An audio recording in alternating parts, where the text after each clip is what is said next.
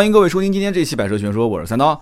今天这期节目呢，和大家聊一聊八月份的汽车市场的销量数据啊。其实这个数据呢，因为变化比较大，而且很多媒体都做过一波分析了，大家基本上都是一片看衰啊，都是觉得，哎呀，都是在连续下滑啊，对吧？八月份下滑，七月份下滑，六月份也是下滑。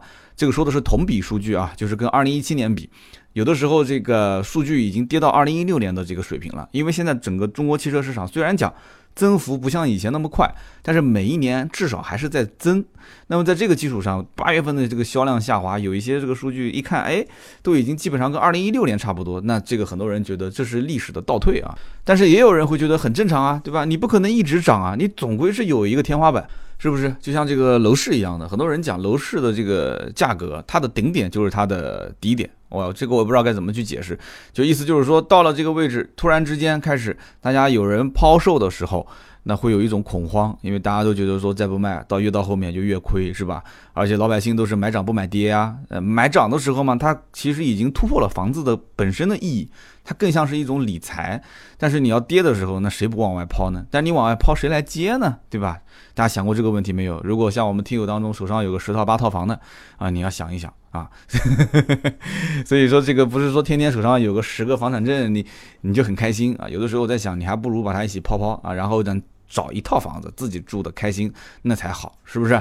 啊，就活在当下，说的有点远了啊。我们拉回来说，其实呢，这个八月份的销售数据呢，我看了一下，倒我不觉得有什么太夸张的地方，因为这里面涨和跌啊都有一些必然因素，而且我曾经跟大家说过，啊，很多的一些事情呢，你不要看表象，它是一个。就像环境和气候一样，它是天时地利人和，它是这个温度湿度，我包括这个什么地球太阳，它是公转自转，就这里面有很多很复杂的因素，最终导致它现在你所看到的这个表象哦，它的业绩直接腰斩哦，下滑了百分之六十。那么在节目的中后段，我们也会单独分析那么某一个品牌的某一些车，确实是这样子的。那么因此，今天我们聊这个话题，我觉得大家还是有必要去听的。为什么呢？因为不管是上涨还是下滑，根据从二零一六年、二零一七年、二零一八年的这三年的数据来看的话，都是从八月份开始，也就是从这个月所谓的就是虽然是同比下滑下降，从这个月开始，中国人民、中国老百姓开始消费汽车。成一个上涨的趋势，什么意思呢？就是说你要把全年的销量的数据画一个心电图的话，你到了七月份你会看到它是呈一个下滑的趋势，然后到了八月份开始，它会慢慢慢慢慢慢就开始反弹，就一直会往上升，一直涨到年底啊。有人讲说年底是不是最合适买车的机会？我在节目里面已经说过很多次了，年底一定不是最合适的买车的机会，因为这个合适不合适主要是看价格嘛，对吧？但是呢，为什么到了年底会有很多人去买车呢？很简单。就像我今天录节目一样的，现在已经是晚上十一点了。为什么我要录节目呢？就是因为白天一直觉得时间有大把的这个可以浪费的，对吧？所以 一会儿看看网页，一会儿回回听友，一会儿在群里面跟大家聊聊天，啊，反正正事也没怎么做，反正觉得时间大把。等到晚上六点。快下班了，好了，这个时候盾牌的订阅号的文章发过来了，让我审核我们的一些对外合作的一些一些事情，需要今天下班之前敲定的，我也在这个需要去敲定它。完了之后，我才发现我的这个音频节目的提纲还没写，然后我们今天晚上还要拍一个视频，啊，然后晚上视频拍完之后已经是快九点了，九点之后我开始整理提纲，开始进行录节目的时候，已经十点多了，现在正式的进录音棚已经是十一点多了，所以我怎么说呢？大家都知道了吧？所以我觉得。真正到了十二月份买车的这些人，其实已经不关心价格了，更多的是，哎，你能不能过年前给车，或者说是，哎，你能不能在元旦前给车？所以，因此这是一种心理上的变化，而跟这个价格，我觉得没有必然的联系。所以你要问什么时候买车，我还是那句话啊，九十月份如果不买，我建议今年就不要再买了，好不好？所以呢，我们开始切入今天的这个销售数据，就是八月份的整体乘用车市场的一个业绩，它虽然是负增长。但是我觉得几点啊，第一个数据肯定是不会骗人的。那么部分车企甚至是跟去年同期比啊是腰斩，就是整个数据下滑了百分之五十甚至还要多。那么到了今年，就是到目前八月份为止，我也看到了，就是前十名的这个顺序变化还是挺大的。啊，不仅仅是自主品牌，包括合资品牌，这里面有一些变化，我觉得值得一说。那么老百姓听这个节目呢，我觉得也对大家，如果今年没买车要买车的人，有非常大的一些启发。因为你想啊，如果说这家企业今年想要往前冲，那他一定是要给经销商压销量的，你说对不对？那么如果这家企业今年整体业绩还是比较不错的，比较就是偏偏向好的，我觉得它的这个价格的稳定啊，应该讲会持续到今年年底，因为它的业绩一直在增长啊，是不是？它一直保持第一或者一直保持前三，也没什么下滑，或者说它某一些产品已经超出它之前的这个定的目标了，它提前完成任务了，它还需要优惠吗？它不需要优惠啊。对吧？我卖车卖那么多年，我到了年底了，到了十月份、十一月份，我一看，很多的一些车型都已经提前完成任务了，我今年就犯不着再继续扩大我的优惠，我只需要把优惠幅度往回收一下，稍微的收一点啊，这个不需要让大家感觉到疼。你比方说优惠个二十个点，本来像什么 A 四这种车二十多个点，好，我一看我任务基本完成了，我就把它收到十八、十九，或者我收一个点。你要知道，收一个点就是三四千块钱啊，对不对？我收两个点就是六七千，收三个点就是一万多了。我不用让你疼啊，我不用，我不会让你感觉很疼。我收大概两个点，啊，或者说我把装潢的一些需求稍微提高一点。原来可能买一个奥迪 A 四，你只需要买个一万块钱装潢，但是我到了年底了，对不起，一万五的装潢，两万的装潢。有人讲说两万太夸张了吧？好，那我就还是一万的装潢，但是我原来一万装潢呢，啊，我是让你买。啊，A、B、C 这三样东西，但是我现在让你买的是 B、C、D 三样东西。我原来 A、B、C 的成本，好比说让你买一万，我的成本可能是四千、五千，对吧？但我现在让你买 B、C、D 或者是 C、D、E，那这三样东西的成本可能只有两千，所以我年底一定是图利润，而不是再去冲销量了。所以大家一定要记得啊，这主要还是看车型具体的车型。所以呢。呃，现在是九月份，最后三个月的时间，我觉得这期节目听听还是有用的。不仅仅是自己要买车，你可以听；你身边如果有家人、有朋友要买车，你也可以把这期节目推给他听。那么前十名现在目前的这个排序虽然有一些变化，但是前三名雷打不动的，我不说，估计大家也都知道，对吧？一汽大众、上汽通用、上汽大众。那么这三家呢，为什么一直常年霸占前三名的位置呢？我个人分析有几点啊，就首先你想想看，一汽大众。一汽大众涵盖哪些啊？一汽大众包括一汽大众的这个啊，就说的都是废话，就是大众品牌吧。那么还包含哪个？有人讲一汽大众不就一汽大众吗？还包含什么？你看看奥迪的那个墙上的标，那个那个奥迪 4S 店的墙上写的是一汽大众奥迪。有一天我们家的那个 墙上的那个灯灭了，就是奥迪两个字的灯灭了，还还真的有人打电话过来问说你们家的宝来卖多少钱啊？你们家的速腾卖多少钱？真的。还真的有人到我们店里面来问 说：“你们家的速腾，呃，有试驾车吗？”我说：“我们卖奥迪的。”他说：“你外面不是挂的一汽大众吗？”所以一汽大众不仅仅是有大众，还有奥迪啊。那么上汽通用三个品牌，包括凯迪拉克、包括雪佛兰、包括别克。那么上汽大众嘛，就不用说了嘛，不仅仅是大众，斯柯达其实销量也是含在上汽大众里面的啊。所以你看这三家为什么常年是保持前三的位置？其实很简单，因为。他们的全中国的经销商的网点数量非常之庞大，也就是说它的服务能力很强，对吧？就像包括五菱一样的，呃，上汽通用五菱，记得有人不说过吗？对吧？五菱全国五千多家经销商，这个经销商不是相当于我们说的 4S 店啊，可能在一些七八线城市一个小网点门口停两辆车，这也算是他五菱的一个经销商了，对吧？五千多家经销商，一家经销商卖十台车，一个月卖五卖五万。呃，一家经销商卖十辆五菱啊，一一年一个月啊，一个月就卖到五万台，所以这很夸张。所以五菱分分钟只要它的产品，对吧？不要有什么太大的问题点，其实它其实就是刚需。对于很多地方的一些老百姓来讲，它就是刚需。那么前三名啊，上汽大众、上汽通用、一汽大众，那么这三家除了服务的这个网点非常非常庞大以外，另外一个就是他们的产品线很丰富。所以你看，不管是三厢车、两厢车。啊，中型车、紧凑型车，还是 还是小型 SUV、紧凑型 SUV，还是中大型 SUV，什么都有，对吧？什么都有，你想要什么我都给啊。产品线丰富，也就导致它的这种营收啊，它的这个客户群体也就会没有什么漏网之鱼啊，分门别类，你要什么我都给什么，细分市场啊，打得非常的细。所以因此他们的这个是良性循环啊，老百姓对这个品牌也很关注。那么当然了，还有一点就是它的广告投入也很大。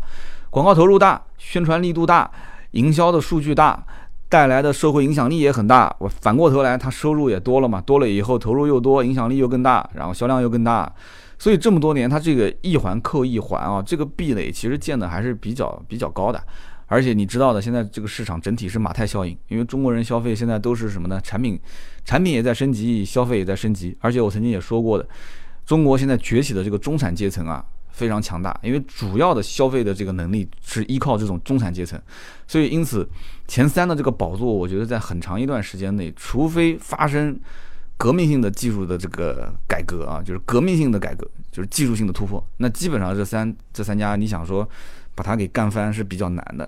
那么这里面也不是说没有人曾经挑战过它啊，比方说就刚刚讲的，就上汽通用五菱。就曾经差一点点挤进前三，但是这个差一点点其实也差的挺多的。那么这次吉利是排在第四，那按我来看，吉利其实你也能说是差一点点。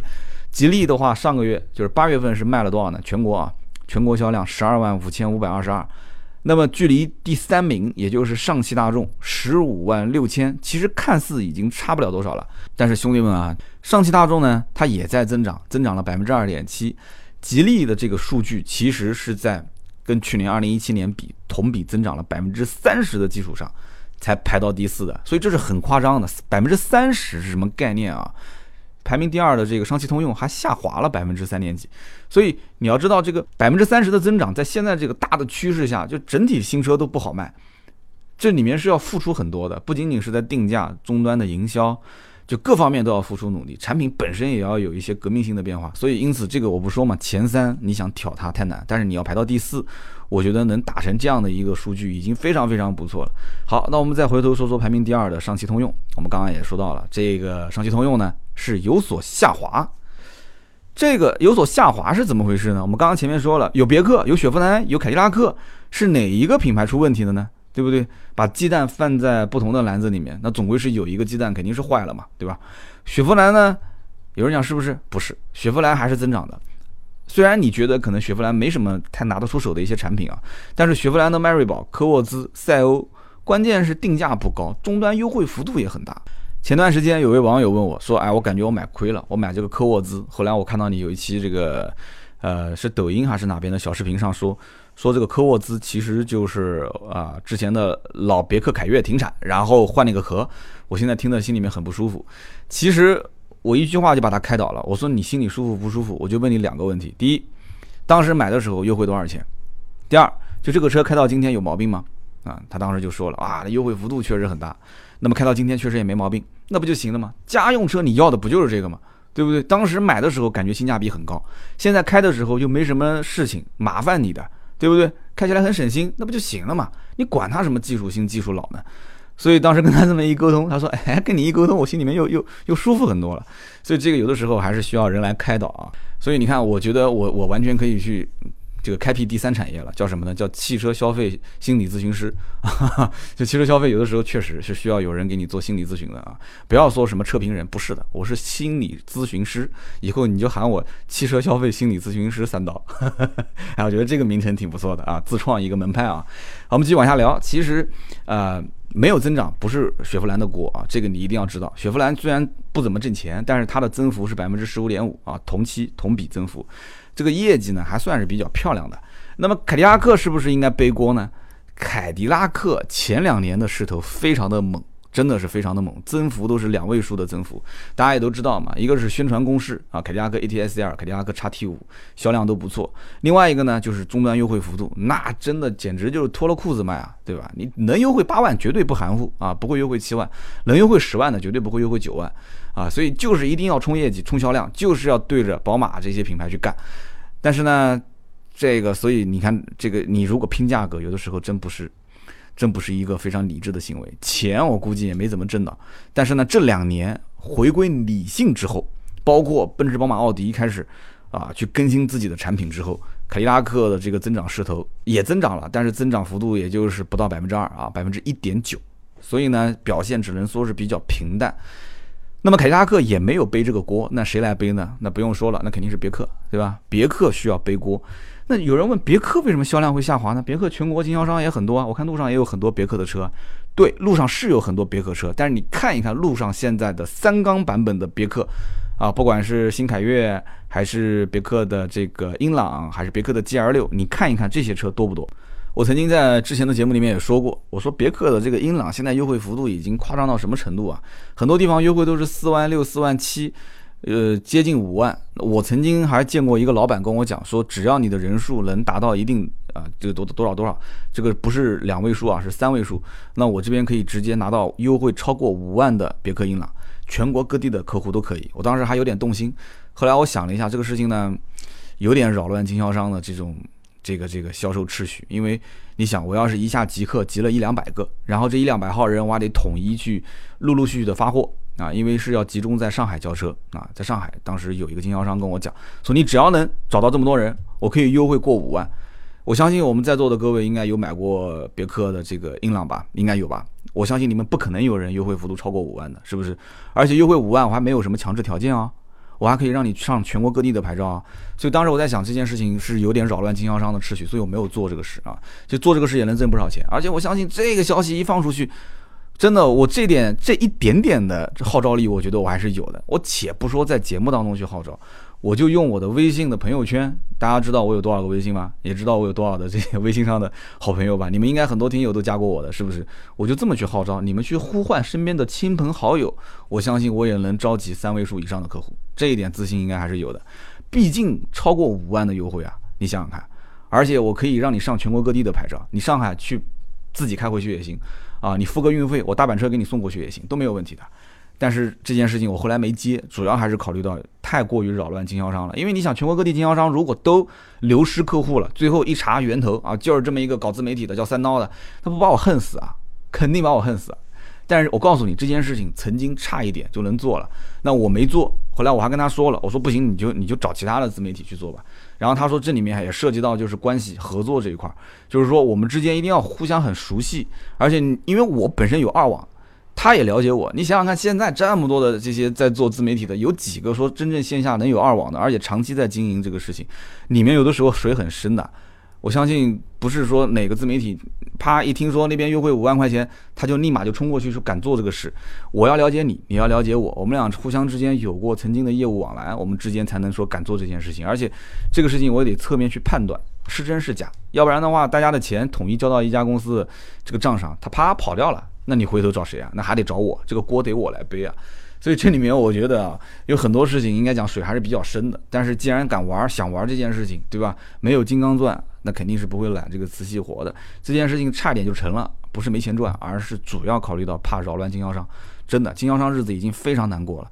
我那天跟别克的一个经销商聊天，他就跟我讲，他说现在其实每一年啊，就是我们现在大量的这种，就是出去的这些货都不怎么挣钱，甚至是亏钱的，就是为了冲最终的这个全年的返利，而且。现在我问他，就是他们跟我讲，有一部分的货还不是通过门店销售。那我说，那不就是通过二网经销商导出去了吗？他说也不是。我说出来大家估计不相信啊，真的是从那些像什么坦克车啊这些平台走掉的，真的。我跟你说，我好久没聊这个坦克车啊什么什么这些这些一成首付了。我曾经聊过那一期，大家应该知道吧？我即使节目里面说的那么清楚，对吧？我说像这种一成首付啊这些，其实就是利用金融杠杆啊，就是利用这种算法。就是不把你现在的钱挣回来，但是挣你就是赚的是你未来的钱，因为你这个钱早晚是要还的。现在都是信用消费，对不对？但我即使这么说，但是对不起，我觉得他真的很聪明。就是现在很多人啊，有这种刚性需求，他要开车，他要开好车，他要本来没这个能力开车，但是他要早早的把车开上，那怎么办呢？他又没钱。对不对？所以什么零首付、一成首付，他用自己的信用压上未来的这个消费，他把这个车开走了。所以现在真的，我上次跟那个上次跟别克的一个经销商聊天，我这非常非常惊讶，他们这个店几乎有这个势头，就是这个店的一半的销量都快要通过，就类似像坦克车这样的这种这种一成首付的公司，因为你可能只知道坦克车，但是其实这个公司很多，有大的有小的有很多，就通过这些公司去销售了，真的很恐怖啊。现在目前几乎是三分之一的销量是通过这个，但是之后我估计可能是一半以上。所以我在想，以后经销商存在的意义有什么？就 4S 店门店那么大一个展厅存在的意义何在？何在？那么多的客户就已经不需要在你的 4S 店用你的这些服务了，人家就是一成首付、零首付就走了，就结束了。所以真的，这里面要你不要观看这个销量，这销量我估计有一大部分也是通过这些网络平台，最终把这些销量释放掉的。如果没有这些网络平台的一些宣传跟革新啊，你要知道这些网络平台也是砸了很多钱，公交产站啊，包括公交车啊、地铁啊，就各种楼盘广告啊、电梯广告也砸了很多钱。那砸都这么多钱为了什么？其实也是为了卖车，对不对？他根本目的其实也跟厂家、跟经销商是一样的，他也是要卖车，只不过他可能赚的是未来的钱，是金融的钱，他不是赚的车子的差价。所以在这个情况下，相当于是，其实我个人分析啊，就是整体的汽车市场的销量应该下滑的幅度已经是很大了，但是因为这些互联网公司的一些变革，又把这个销量拖起来了一部分。哎，它这个金融啊，金融杠杆就让很多人的这个门槛降低了很多，他就把这个销量又拖起来一部分。呃，就他本来已经有气无力了，咔又给他打了一针，他又生龙活虎了。但是整个趋势不管你怎么弄，最终它还是肯定是往下走的，对不对？所以呢，我们讲的有点绕远了。我们刚刚讲就是别克整体销量的下滑，就是因为上了三缸机，就是因为三缸这件事情，这个不可否认。但是你也不能说这是什么领导决策错误，因为三缸就是个趋势，这需要有一个过程啊。你第一个吃螃蟹的，现在老百姓还没有缓过神来，他的这种消费模式啊，他这种理念啊，都没缓过神来。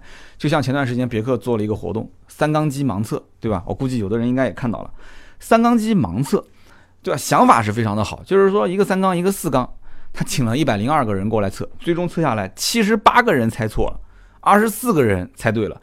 我们就当这个没有任何水分啊，就当它这个数据最终是真的。但是这件事情你让我想到当年可口可乐和百事可乐，对吧？也也是盲测嘛，对吧？把标签撕掉，倒到两个这个一次性的杯子里面让你喝，问你哪个是可口可乐，哪个是百事可乐。那很多人都猜错了，很多人都都都觉得说，哎，这个是可口可乐，一看百事可乐。甚至于这个主持人他可以有一些错误性的引导。他会提示你一些东西，说你想一想，是不是可口可乐的这个这个气味更重一些？哎，是不是百事可乐的这个口味更甜一些？你会说，嗯，对对对，是是是，就给你一些暗示之后，你反而更容易喝错啊。也可能我说的是是对的啊，可能我是反过来说，都有可能。所以一旦要是贴上这个标签之后啊，我觉得真的也很难。所以呢，我刚刚说的这个上汽通用为什么今年同比下滑这个百分之三点三？为什么下滑百分之三点三呢？就是因为啊，别克这个。背了一个锅，别克背了一个锅，三缸机的事情。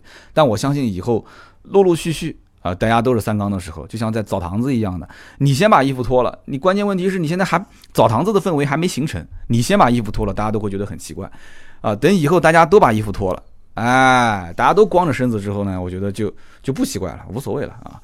那么，那我们说说第一名吧。第一名是一汽大众，一汽大众呢，去年同期上涨了，就是跟去年八月份比啊，上涨了百分之三。虽然说也只是个位数，但是也真的是不容易啊。因为一汽大众，我觉得很多车都都是一些老掉牙的车了，就是牌子一说出来，车型一说出来，我的天，你都基本上不用去想象的，你就知道这车长啥样了。那这种毫无想象力的车型，就是给我感觉一点都不刺激。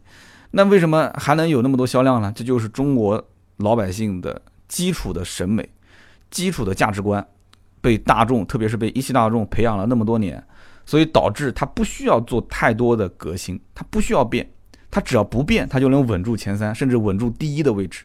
你说是不是？好了，那么今年还上了一款新车，所以那就一下子又又上涨，这是必然的嘛。上了一款什么新车呢？探歌，探歌那个时候我们有一期节目说过的，对吧？很多网友不看好，为什么不看好？傻子才会买，价格那么高，对吧？配置那么低，空间那么小，谁会买啊？啊，谁会买？八月份的销量九千六百六十台，对不对？谁会买？就是认大众的人太多了，认大众的 SUV 的人太多了，认一汽大众的人更多，所以因此根本不愁卖，对吧？就这么一台车，九千六百六十台，马上后面还要上一款 SUV，对吧？就这两天，今天录制节目是九月十七号，应该是九月十九号上马，就那款之前代号叫 ASUV 嘛，但现在名字应该八九不离十，是叫探荣啊。这款探荣，那个探荣其实说白了就是对标以前的老途观嘛。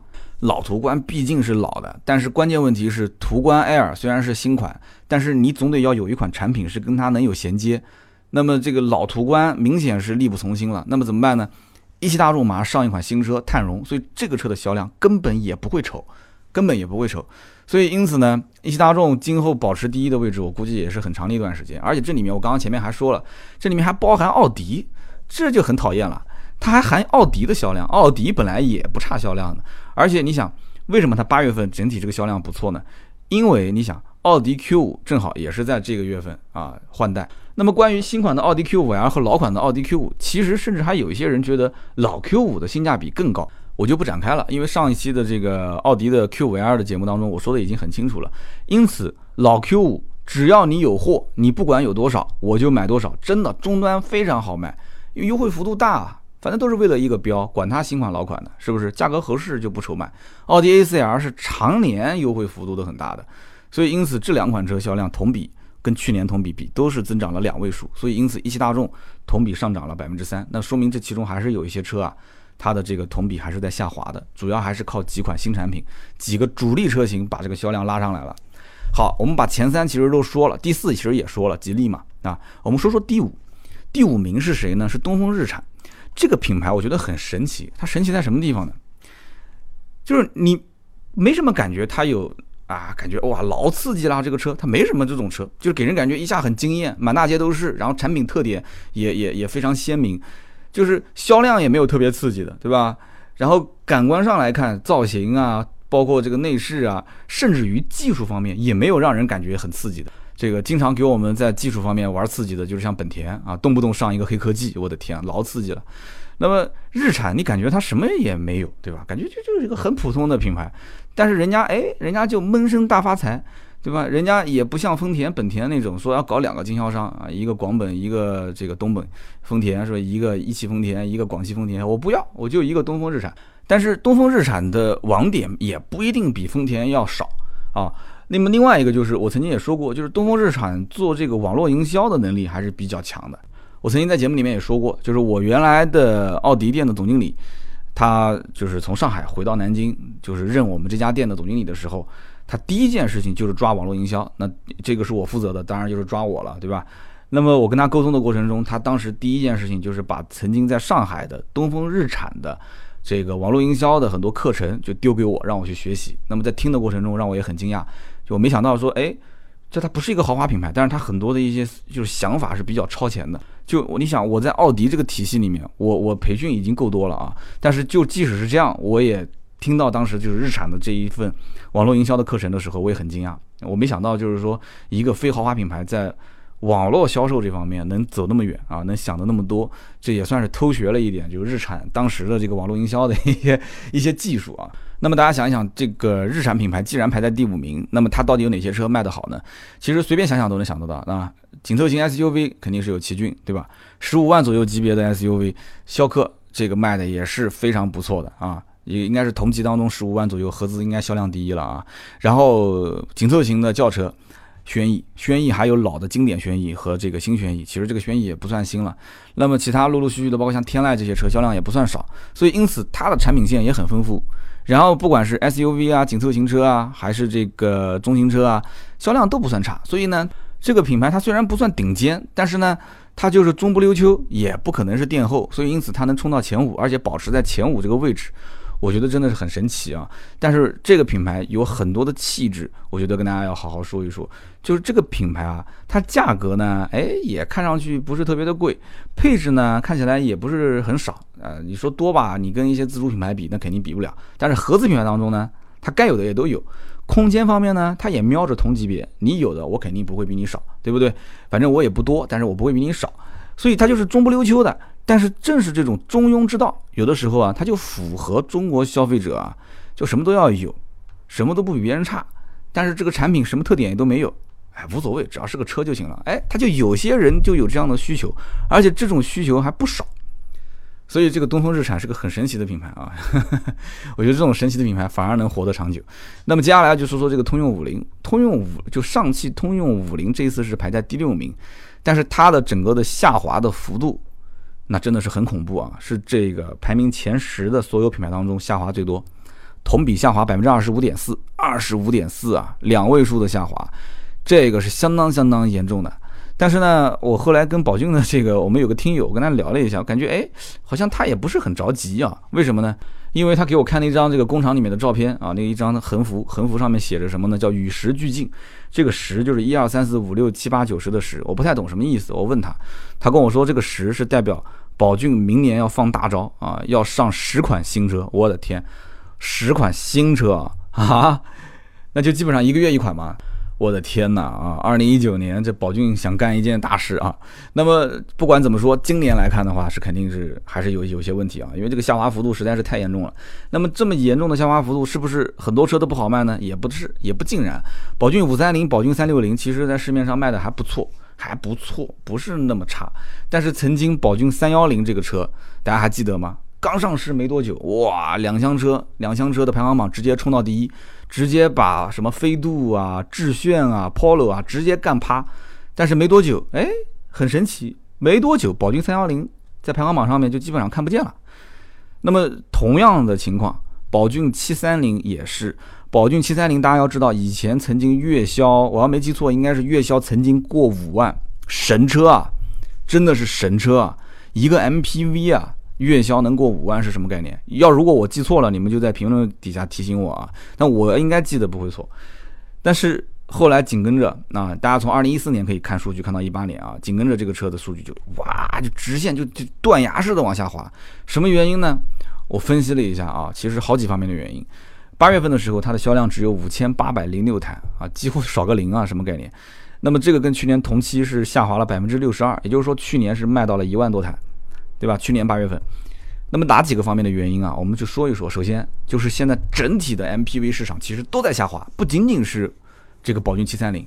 你如果要是去看它数据的话，其实除了五菱宏光可能还是有所增长。我刚刚前面说了，五菱宏光是神车，是符合当下中国的不管是一二三四五六七八线的这个城市里面的绝大多数的这些，就是就是要想做点小买卖，然后要载人要载货，反正就是各种。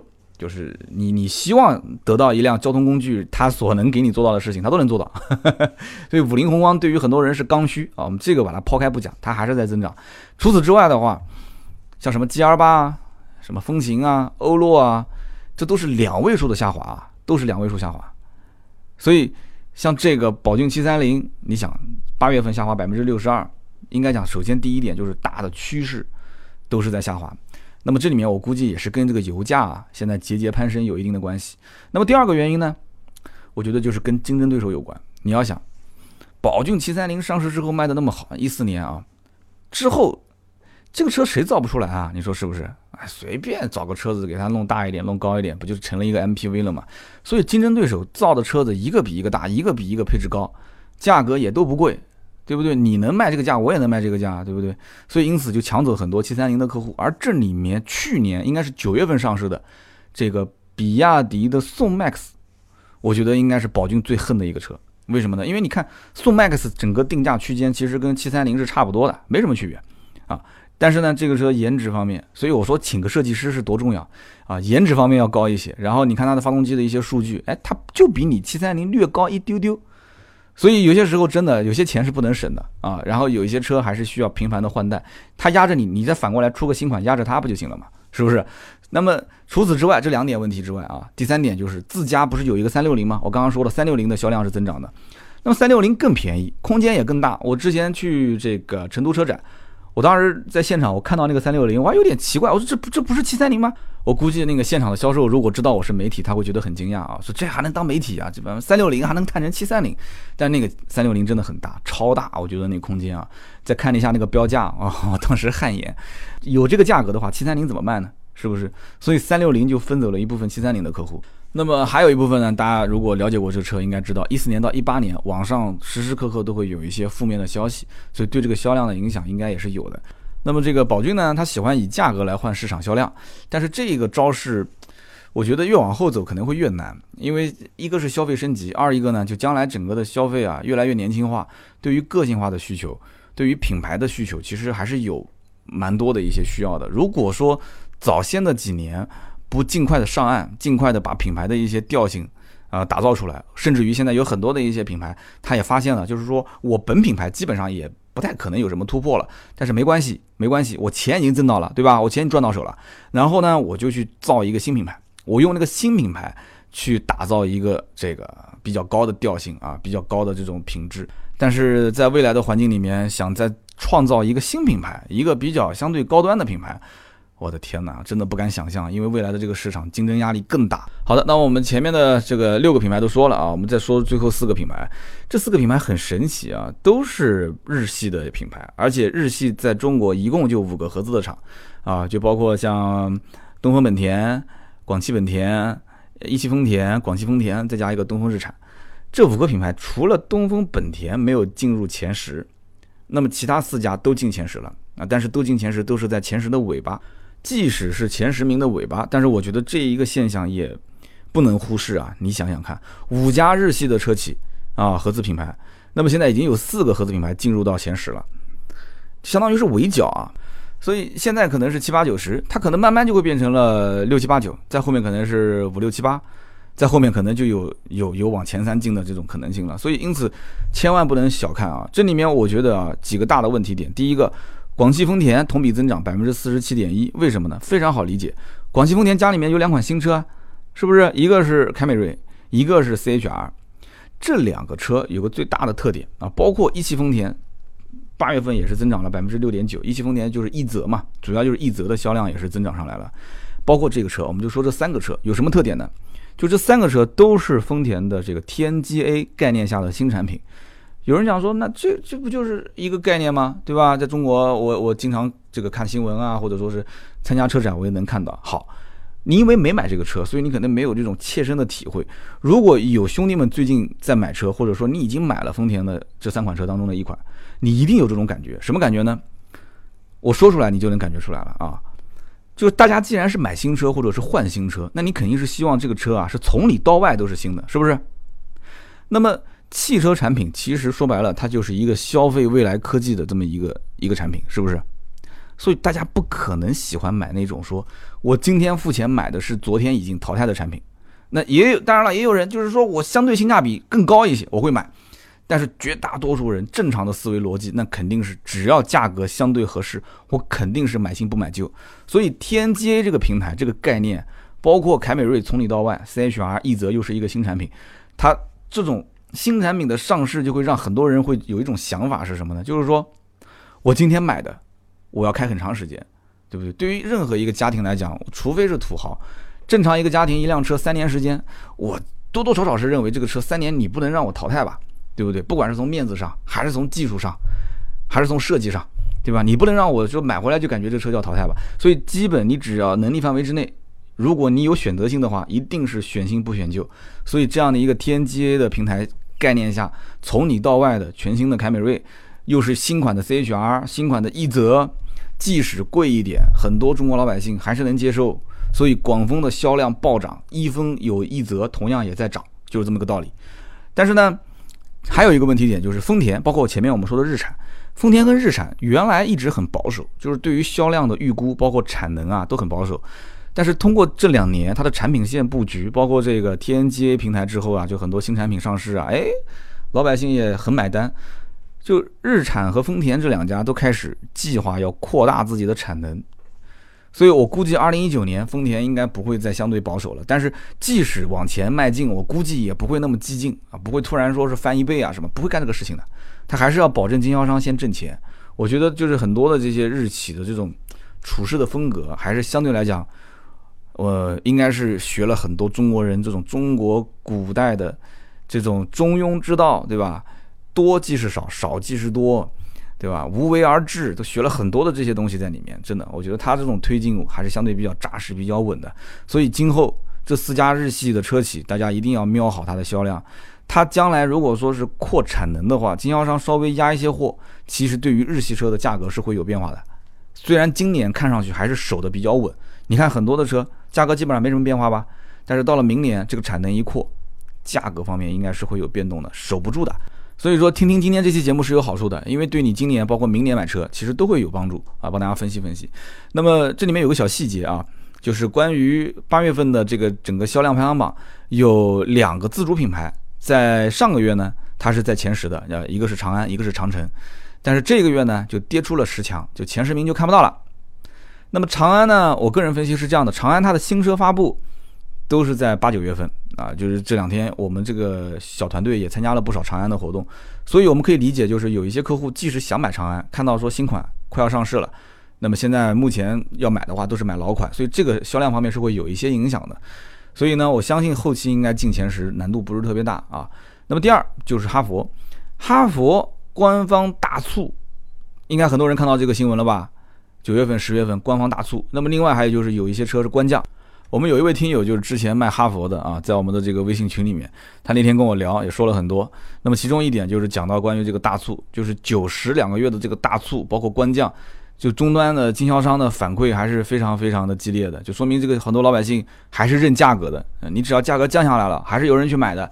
所以你看马上后面九十两个月的销售数据，有机会我们再去看的话，哈佛冲前十应该问题也不大啊。所以今天这期节目大家听到这里，我不知道有没有感触啊？就是有一些车企，他为了这个交答卷，因为每一年其实都是在做一份答卷嘛。这个你你看年底冲不冲销量，有的时候不是经销商的事，有的时候它是厂家的事，它是站在一个全国的这个布局的考虑，它是站在一个就是我们今天讲的这个销量排行榜，其实是以一个车企啊，这个车企里面可能涵盖好几个品牌，以这个局面来看，而我们从消费者角度来看的话，我只买他们可能某一个品牌的某一款车，但是这个品牌的这一款车型是不是在厂家的官方的。将来需要冲任务、冲销量、需要做促销的这么一个大的规划当中，今天这期节目其实有一些车我们做的分析还是比较详细了。那么今天这期节目呢，我希望还是给大家能带来一些有用的信息。九月十七号周一的微信推送文章，我们写了一篇关于奔驰 EQC，也就是一个纯电动的 SUV，就是介绍了这款车。但是开篇很长一段是我写的，就这一段当中我就分析了，呃，为什么奔驰的这个 EQC。就感觉有点匆匆忙忙的说，一九年我们一定会在啊中国市场进行这个国产啊，甚至是上市。我之前我说过，我们到这个宝马的沈阳工厂、沈阳制造中心去参观，我们也写过一篇文章，就是宝马的这个 RX 三这款车将会在二零二零年量产。大家看，奔驰 EQC 一九年在中国量产啊，甚至是上市。宝马是 RX 三二零二零年，那也是一辆。纯电动的 SUV，而这两个车呢，奔驰的这款车 EQC 是基于 GLC 打造，宝马的 RX 三这不用说嘛，就基于宝马的叉三 X 三这个车打造。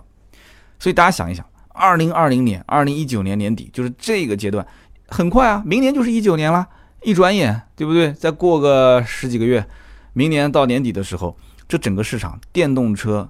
打电动车，电动车打燃油车，燃油车打混动车，混动车打电动车，是不是？电动车在打混动车，就是互相这个市场会非常混乱啊！但是最终得益的是谁呢？其实大家一猜就能猜到了嘛，打得越凶，最终得益的那越是我们这些消费者。所以说你急啥呢？你要是不急的话，钱放在口袋里面，这两年理理财什么的，是不是？然后两年之后你再看，两年之后说不定都不用买车了，可能厂家打到最后都送车了，对吧？这不是不可能的嘛，买服务送车嘛啊！我们上期节目不是刚聊过嘛，买服务送车啊。好的，那么以上呢就是今天节目所有的内容，也希望大家多多评论，多多转发啊！评论和转发是对我最大的支持。那么你支持我，我肯定也要给大家一些福利嘛。不过这个福利呢，可能只有南京周边的一些好朋友才能获得啊，因为每一年啊，南京都会有一个大型车展，也就是南京国际车展。呃，今年呢是九月三十号。到十月五号，就这个期间。那么这个期间呢，南京国际车展是需要门票的。那么五十块钱一张门票也不算便宜了，对吧？所以呢，每一年都会有南京和周边的一些想买车的人，或者是一些车迷朋友，他会去看一看有没有一些新车的展示，或者说最关键的就是想去看一看价格合不合适。合适的话就订一辆车或者提一辆车。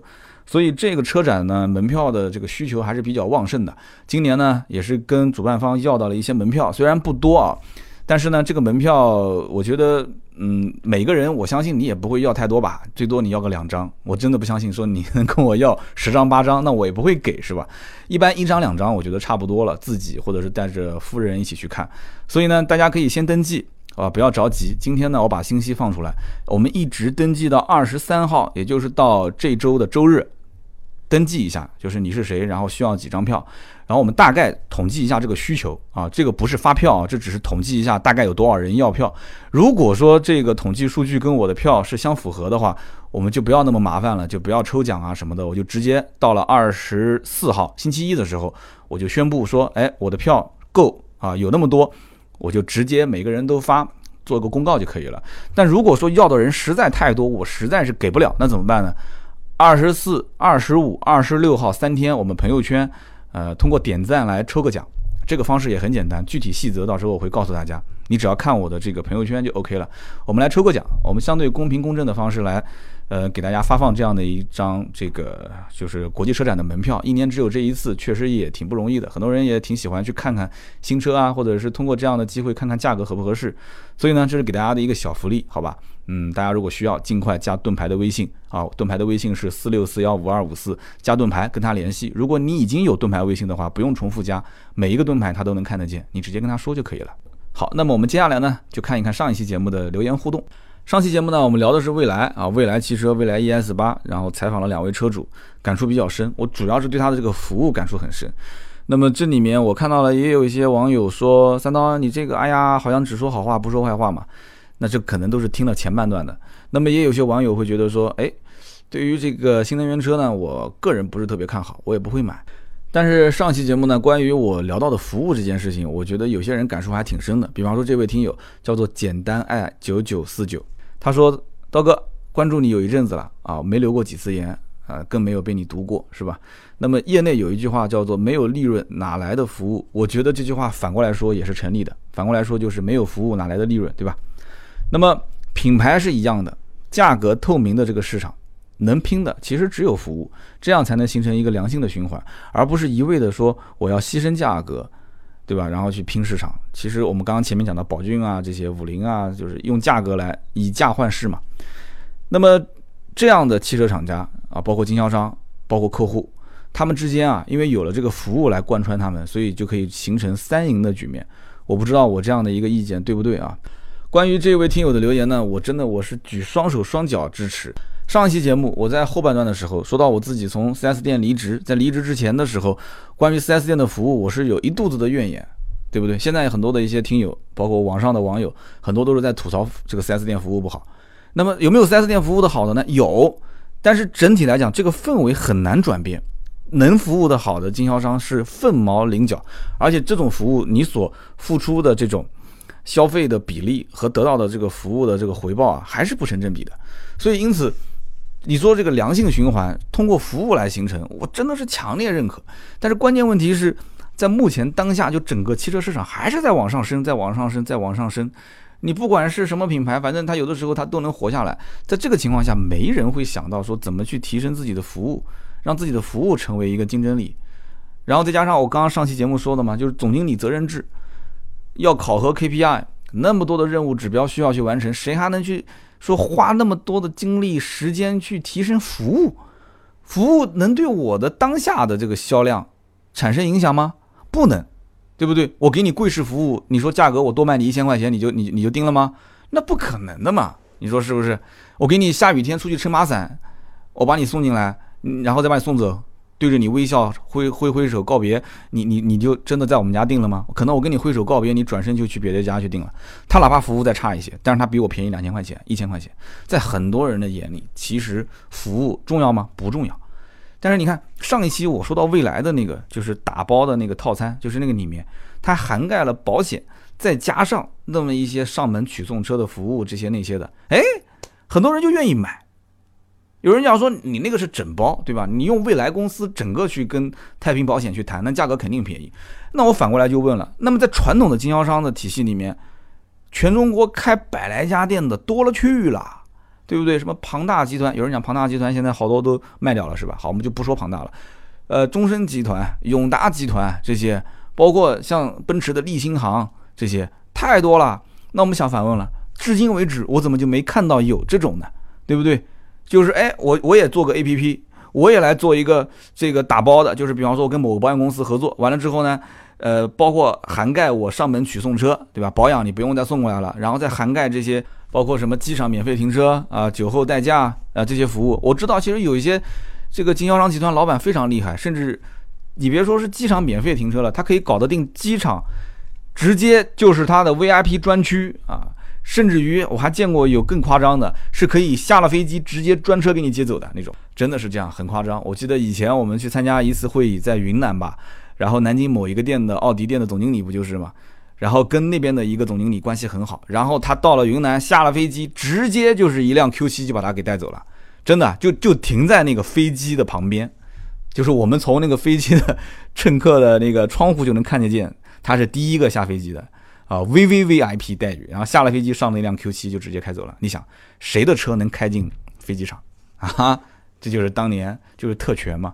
所以你想，一家互联网公司他都能想到这些，那些做经销商集团、做全国那么多家分分店、那么多家连锁的啊，有权有势的老板，但是他们就没有想到做这些服务。这种服务的整合其实可以挣钱的，对不对？所以，因此，这就是我真的很感慨的一件事情。但是很多人没听到，也没看到我所要发表的这种心声，而看到的是什么？三刀你有没有充值啊？就想到总是这一点。那么接下来这一位呢，叫做欧文·福斯特，是吧？O V E N F R S T，欧文·福斯特。他说啊，三刀你太小看未来了，它已经不是一个车企了，它不叫未来汽车，而叫未来，做的是高端社群生意，圈十万高端客户进来啊，卖的东西不就多了吗？以后未来汽车里面，对吧？卖的可能都是什么别墅啊，卖海岛。他说：“你看现在那个 A P P 里面卖的不都是一些什么高端耳机吗？对吧？旅游产品吗？很快可能就是做这些奢侈品的生意了。做高端用户嘛，必须要有服务，对吧？大家是不是认同？呃，我认同，我认同。但是呢，我也不完全认同。什么意思呢？首先，你是个造车企业，你肯定是要把车造好，是不是？这种社群的运营投入的精力很大，而且在这个社群里面。如果说啊，仅仅是要靠卖这些东西，你靠卖这些东西干什么呢？我就想问了，你你是要赚钱吗？还是说要把他们这种就是社群的粘性做起来，就是形成一种高度的品牌认同感？如果说要是赚钱的话，这些品牌包括这些什么旅游产品啊，我相信肯定没有市面上的第三方做的更专业，性价比一定没有他们高，是不是？我看过这个 A P P 啊，这里面有一些什么耳机啊这些东西，同样型号，你只要上某宝、某东一搜，我绝对不相信啊！你看完那个价格，你还会在未来的这个 A P P 上面买，你有可能会拿积分去兑换，对吧？它有的时候五千积分、一万积分，就是你可能你你你要如果用它的一些服务了，你花钱了嘛，就消费了嘛，你会有一些积分，那这个积分去兑换，那不就又回到原来最传统的模式了嘛？对不对？我还是会用我的钱去换算，划不划算？那么至于什么卖别墅、卖海岛这个东西，我说实话太遥远了，就只能算是异业合作，绝对不是他的主业。反倒是如果做一些这种线下的社群，因为我上期节目也提到这一点，我说南京呢有未来的体验中心，然后呢他对于这些车主啊会经常做一些这种啊是付费的哦，这还不是免费的，就是付费你可以参加他的一些小社团啊，就教你做做咖啡啊，或者是带你到什么地方去做一些旅游啊这些，哎这个我觉得还还可以，因为我可以看到。就是我身边的一起的这些，呃，车主或者是准车主，你像我们这一位，马上第三位我要读到这个留言，那这个我们就顺势说第三位吧。第三位这个留言呢叫幺八六八幺八六只认理啊，他就跟我说，他就跟我说，他就觉得这个社社群啊就很好，他甚至认识我们南京这边第一位提未来 ES 八的车主，对吧？叫大强是吧？他就认识他。那这一位车主呢，我不熟，但是他是我一个朋友的朋友。很巧，他第一天买车，第一天提车上牌，然后开到我们公司对面的地方去试车的时候，我正好下班，正好遇到，我还拍了一个照片，还发了个微博。结果就那么巧，微博还被了这个车上的一个我的朋友看到了。然后我朋友说：“你刚刚在路口过马路的时候，我就看到你了。”我说：“那你怎么不停下来呢？”他说：“那你要我接你，我马上掉头过来接你。”带你过去一起去试车，哎，我说我我要急着回家陪老婆啊，算了算了，错过完美错过第一次跟 ES 八的一个亲近的机会啊。那么这一位叫做幺八六八幺八六的指认你的这个兄弟，他说他说三刀啊，你当时采访啊，你采访错人了，你应该找我。所以以后我要再想采访什么车的车主啊，我就通过我们的群，通过我们的朋友圈来发，对吧？毕竟你想这几万号的听友。是不是肯定能有那么我想要找的那一位？是不是？大家也多多关注我们的这个盾牌的朋友圈啊。他说你找错人了，你应该找我。他说我是和李斌和力宏吃过饭的准车主，因为他是要到九十月份才能提车，他选的颜色是这个红色，因为他第一批没有这个颜色。他说这个蔚来啊，不单单是一 P 九、ES 八这两个车啊，他说这两个是图腾型的车。他说将来走量的是 ES 六。ES 六据说是今年年底会发布，什么时候上，什么时候订车，这个还不太确定啊。然后这位听友应该是打错了一个字啊，他说续航里程一百公里啊，我看了一下，这个车肯定不止一百公里吧？你这一百公里呢，怎么拿得出手呢？我看了一下网上数据是五百，那这个数字呢，也只能说是参考，只能说是参考。他说这个车底盘几乎和 ES 八是一样的，而且全铝车身，空气悬挂，前后双电机，辅助驾驶等等，一个都不少，比 ES 八呢会便宜将近八万块钱。这款车的定位才是一个销售的中坚力量啊！未来成功与失败，其实看的是这款车。那么这个留言是一位叫做幺八六八幺八六只认李的这个网友。后来呢，我们俩也联系上了，他还特意把这个李斌的微信发给我看了一下，就是以示他是认识李斌的。没错啊，我相信你其实不发给我，我也相信，因为从后来的这个聊天过程中，我强烈的感觉到，就这哥们儿已经是一个未来粉了，真的，他这里面。字里行间，其实对于未来的服务，包括对于这一家企业今后提供的服务的可能性，包括产品的这种未来的这种提升的可能性，都有非常非常大的信心，可以说是非常自信，而且能影响到身边人。我看了他的就是长段长段的留言之后，我能感受得到，就是这样一位准车主，其实他对于将来这个产品的这种期望，并不在于这个产品本身带来的一些。这种快感，其实他可能已经试过 ES 八了，或者说他能想象得出一个电动车开起来是什么样子。但是他更期待的其实是这里面的很多的一些服务，甚至于我跟他交流，我说我们家没有充电桩行不行？他还安利了我说你可以用那个，就是那个叫什么能量无忧的套餐，那个套餐一年一万多块钱。后来我看了一下，他不说我没看这个套餐的细节，他说了一下，我看了一下，哦，原来这个套餐是什么？就是你如果充电不方便，有人可以上门取送车。你上班的时候打个电话，你车子停到单位了，他把你车开走，帮你充个电，这样还能帮你省个停车费是吧？然后充完电，你快下班了，他帮你送回来啊，送回来你就可以开着一个满电的车回家了啊。所以说，这个未来汽车很多的一些服务，我不是说了嘛，即使你现在不是他的车主，或者说你将来也不是他的车主，但是他肯定会触动到很多的一些传统的经销商的销售运营模式，他们会反思啊，这里面的服务到底有多重要。就需要有这样的企业在，是不是？它就像一面镜子一样，它起码能照出身边很多的人他的美和丑。你平时如果说没有这样的企业，他根本就不会去照镜子，是不是？好的，以上就是今天节目所有的内容，希望大家呢多多参与我们的沟通和交流。那么节目最后呢，就是插一句题外话啊，我最近在群里面跟人聊天，我看到好多人咨询买车，但是呢。有很多朋友还是认为现在的买买车的服务啊，第一个它是不服务全国的啊，就认为说，嗯，我不是在南京买车，所以我就不找三刀了。还有一些人呢，可能认为现在的买买车的服务跟以前那种还是要交个一百块钱的意向金，然后呢，我告诉你一个底价，如果我们这边说做不了，我把一百块钱还给你。现在没有了，很早很早之前就没有了。以前是，就中间经历过两个阶段，一个阶段呢就是说南京本地的还是找我啊，我们一直在服务南京本地的听友买车。然后外地的一些听友呢，就通过像芬达啊、微博啊或者喜马拉雅的付费提问。那么你问一个价格，就是说我问到最低了，但是我不知道是不是合适入手，我给你解答一下。基本上我给你的判断应该不会太，就是不会偏差太大，就是帮大家把个关。但是现在我可以告诉所有的人啊，买买车的服务全国都可以服务，因为我们团队也在升级，我们的人员也在升级，我们已经帮很多的听友远到新疆啊、北京、河南。很多地方的我们都帮他们提过车了，那么包括南京周边就更不用说了，上海、浙江、安徽这一带我们提的更多。那么与此同时，不管小到几万块钱的，大到几百万的啊，这都没有问题，我们都操作过的。那新车、二手车的业务我们都做。那么你要想早一点联系我，让我回复的快一些，你可以通过付费渠道。但是你要如果说啊，我不想付费，因为我买车我干嘛还要付费呢？你也可以通过。我们的这个微博的渠道啊，就通过这个新浪微博私信我，或者你直接加盾牌的微信四六四幺五二五四。有人说，哎，最近这个盾牌怎么效率比以前高很多了？啊，告诉大家一个小秘密，我们现在啊有了一个全职负责运营我们的微信啊，包括线上啊、私信啊，有全职的这个人员了。所以说，你也不要天天找他聊天啊，因为他手上的事情确实也很多。你有买车的需求。你就找他，你就告诉他我要买车，姓名、电话给到什么车型，问到什么样的价格，不管是新车还是二手车啊，买买车的业务现在非常简单、短平快。你把你的需求，你把你的联系方式丢过来，我这里啊就车行会专人联系。那么，无论你是要买买车也好，还是说你要看我们的原创内容也好，还是说啊，你只是想跟我们保持一个联系，那么你只要加微信四六四幺五二五四啊，盾牌的微信四六四幺五二五四，每一天我们的朋友圈都会更新我们最新的内容。好的，那么以上就是今天节目所有内容，我们下周六接着聊，拜拜。